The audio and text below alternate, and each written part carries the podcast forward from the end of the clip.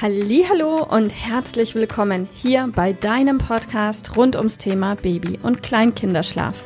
Mit diesem Podcast möchte ich dich und deine Familie dabei unterstützen, Entspannung in eure vielleicht noch angespannte Schlafsituation zu bekommen, sodass Einschlafen und altersentsprechendes Durchschlafen für deine Maus zu einer einfachen und schönen Sache werden kann.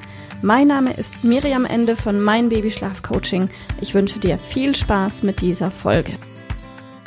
Hallo, heute möchte ich mit dir über das Thema Frühaufsteher sprechen, denn recht viele unserer Kunden sehen sich irgendwann in ihrem Leben als Mama oder Papa an diesem Punkt, dass ihr Mäuschen zu früh wach wird. Zu früh mag für jeden etwas anderes bedeuten. Ich persönlich empfinde alles, was vor 6 Uhr in der Früh ist, als sehr früh. Vielleicht ist es bei dir anders und vielleicht wird deine Maus sogar noch früher wach, um 5 oder um 4. Auf jeden Fall gibt es Möglichkeiten, dieses frühe Aufwachen zu lösen, vorausgesetzt wir wissen, warum dein Mäuschen denn ein Frühaufsteher ist. Also das heißt, am, an allererster Stelle müssen wir uns die Frage stellen, was ist die Ursache für das frühe Aufwachen, um es im Anschluss lösen zu können. Die absolut häufigste Ursache für sehr, sehr frühes Aufwachen ist eine Übermüdung. Klingt paradox, ist aber so.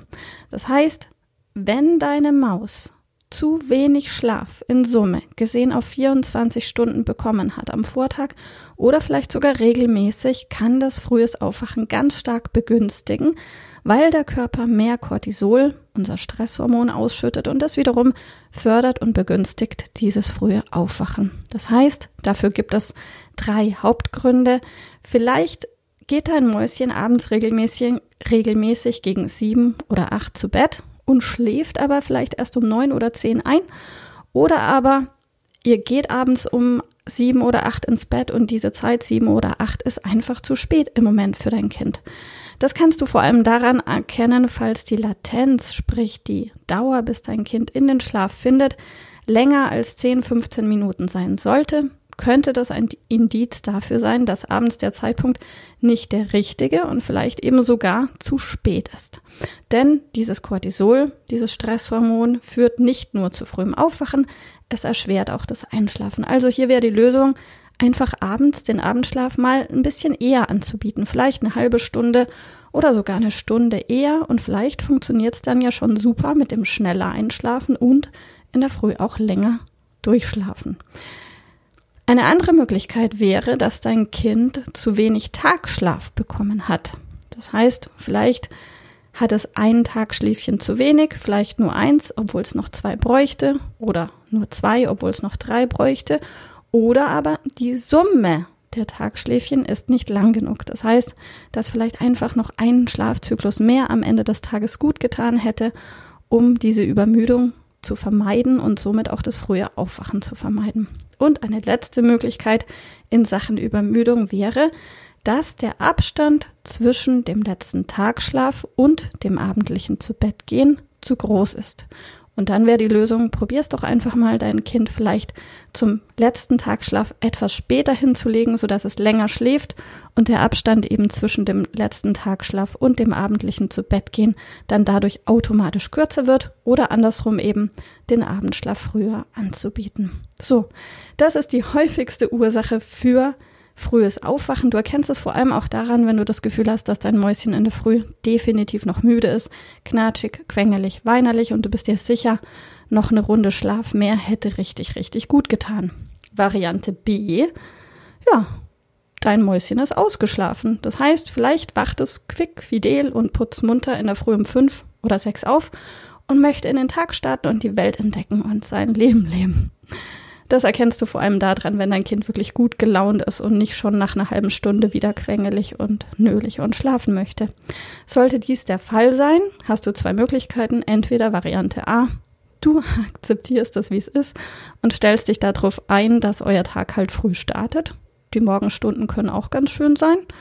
Oder Variante B, du sagst, nein, 5 Uhr ist mir zu früh oder 6 Uhr ist mir zu früh, ich wünsche mir das Ganze eine Stunde später.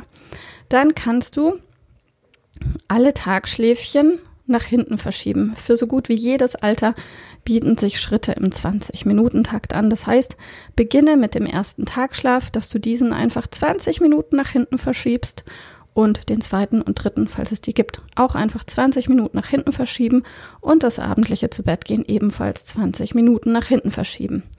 Das funktioniert insbesondere dann sehr gut, wenn die Latenz von deiner Maus kurz ist, sprich wenn dein Mäuschen immer innerhalb von fünf bis zehn Minuten entspannt einschläft. Dann ist das mit dem Verschieben ganz einfach.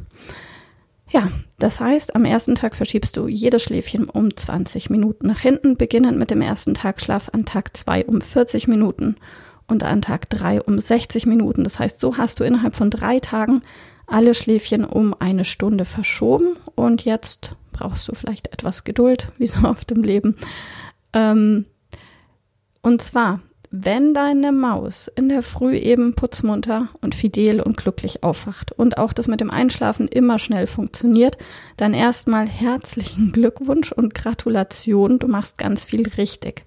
Denn Dir gelingt es offenbar sehr gut, die Zeichen deines Kindes zu deuten, die Müdigkeitsanzeichen und auch das Schlafangebot zur richtigen Zeit zu machen. Zur richtigen Zeit für deine Maus. Ähm, das heißt, mit anderen Worten, du matcht die innere Uhr.